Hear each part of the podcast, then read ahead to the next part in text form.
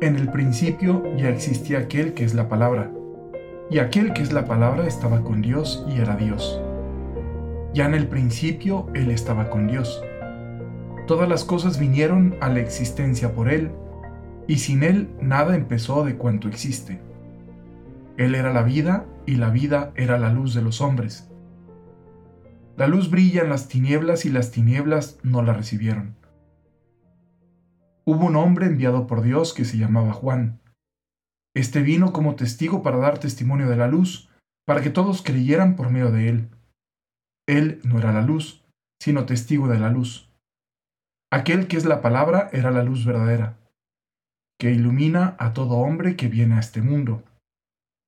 En el mundo estaba, y el mundo había sido hecho por él. Y sin embargo, el mundo no lo conoció. Muy feliz Navidad a todos los que escuchan este episodio que, de ¿Qué haría Jesús? Qué alegría me dio cuando descubrí que me tocaba el, la predicación de hoy, ¿no? La reflexión del día de hoy. Me dio mucha alegría porque puedo felicitarlos por la Navidad y porque puedo compartirles una inquietud que traigo en el corazón. Y es la de recibir al Señor. Hace pocos días, justo ah, literalmente eh, el día de ayer, mientras iba por la calle, eh, me llamó mucho la atención la actitud de distintas personas. Había gente que, pues evidentemente hay mucha gente pidiendo dinero, yo creo que aprovechando las, la época, ¿verdad? Pues, saben que la gente está más sensible, entonces había mucha gente pidiendo dinero. Y en un semáforo eh, se acercó uno que a todas luces sí se veía muy amolado. O sea, saben ustedes que uno de los temas aquí, no sé, quizá cuando vas a, otro, a otros lugares, en otros países de primer mundo, de pronto ves a gente pidiendo dinero que los ves y dices, ah, este no está tan amolado, ¿no? A lo mejor sí para las economías de allá, pero yo he visto peores. Pero aquí en Guadalajara al menos, sí ves gente que de repente pues te conmueve el corazón y dices, oye, no, este sí está muy amolado, o sea, este sí, sí, sí está muy necesitado. Total que había un señor pidiendo dinero en un semáforo y pues bueno, eh, me tocó, alcancé a ver la actitud de los demás coches. Y pues había quien volteaba y le hacía la señal de que perdón, no puedo. Había quien abría la ventana y le daba algo. Había quien ni siquiera era para voltearlo a ver. Y así cada quien respondía desde, desde donde podía. Pero me dejó pensando mucho, sobre todo aquellos que ni siquiera lo voltearon a ver. Porque decía, a ver, es 24.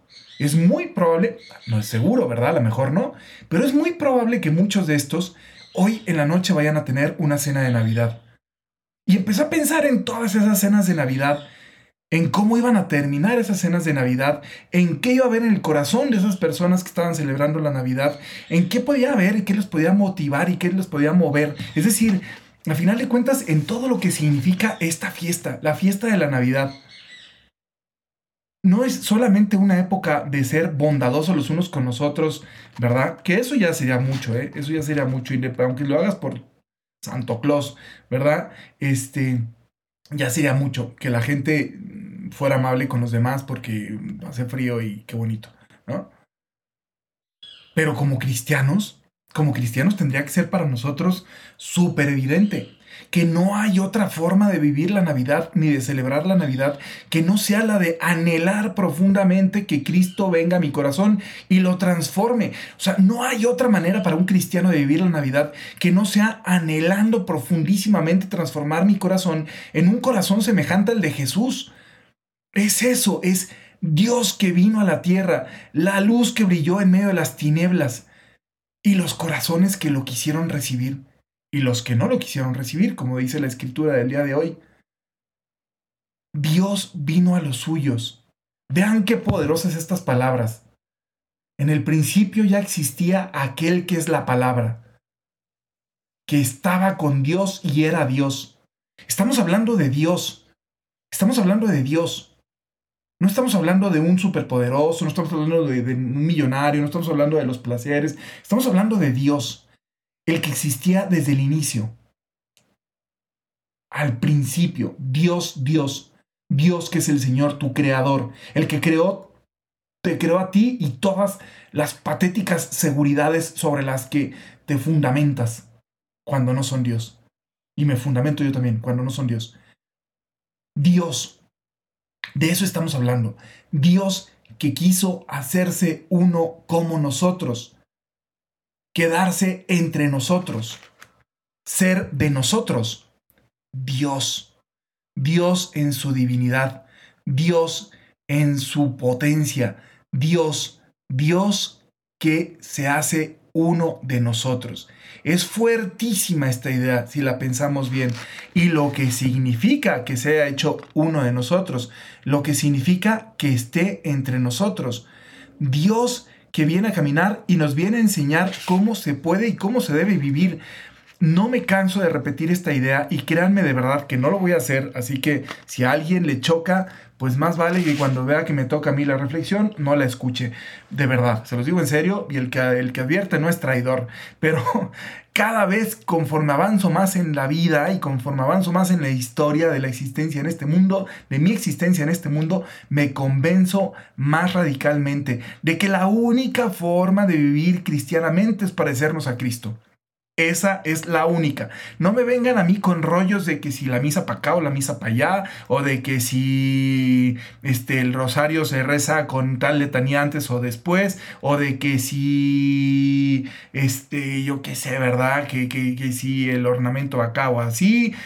o sea, digo, todas esas cosas son importantes, pero no me vengan con ese rollo si no viven cristianamente. Si no viven cristianamente, de verdad si no tienen un corazón que se parece más al corazón de Jesucristo, si no tienen un corazón que se caracteriza por la caridad, si no tienen un corazón que es amante de la verdad, si no tienen un corazón que está dispuesto a llegar hasta la heroicidad de la coherencia de vida, si no tienen un corazón que no está dispuesto a perdonar 70 veces 7, si no tienen un corazón que está caminando en esa dirección, entonces, ¿cómo nos llamamos cristianos? ¿De qué sirve? ¿De qué sirve? ¿De qué sirve? ¿De qué nos va a servir cuando lleguemos a la presencia de Dios nuestro Señor? El inventarnos que construimos un santuario inmenso de no sé qué, si ese dinero es dinero de corrupción, ¿de qué te sirve? Si el dinero del que te has apoderado es por medio de un acto corrupto, de un acto injusto, ¿de qué te sirve después cubrir de oro entero si quieres la iglesia más bonita que se te ocurra en esta tierra? ¿De qué te sirve si tu dinero es fruto del lavado de dinero, ¿de qué te sirve después construir 30 hospitales? ¿De qué te sirve? ¿De qué nos sirve? De verdad. ¿De qué nos sirve eh, mandarle poner flores a la Virgen durante 50 años si no sabes pagar un salario justo, si no te preocupas por la vida de tus trabajadores? ¿De qué nos sirve en serio todo eso? ¿De qué nos sirve incluso la predicación a los sacerdotes y a las consagradas y a, los, y a las monjas y a los numerarios y a todos los que estemos por ahí este, consagrando nuestro corazón al Señor? ¿De qué nos sirve la observancia de la regla, la predicación, si no viene acompañada de actos concretos de misericordia, de amor por el prójimo. ¿De qué nos sirve decir que somos cristianos y traer una cruz al pecho si no nos parecemos a Jesús? ¿De qué nos sirve? ¿De qué nos sirve poner el nacimiento más bonito si el pesebre está vacío? ¿De qué nos sirve? Hoy es Navidad. Hoy es el día en el que Dios toca la puerta del mundo en el que la luz brilla en medio de las tinieblas.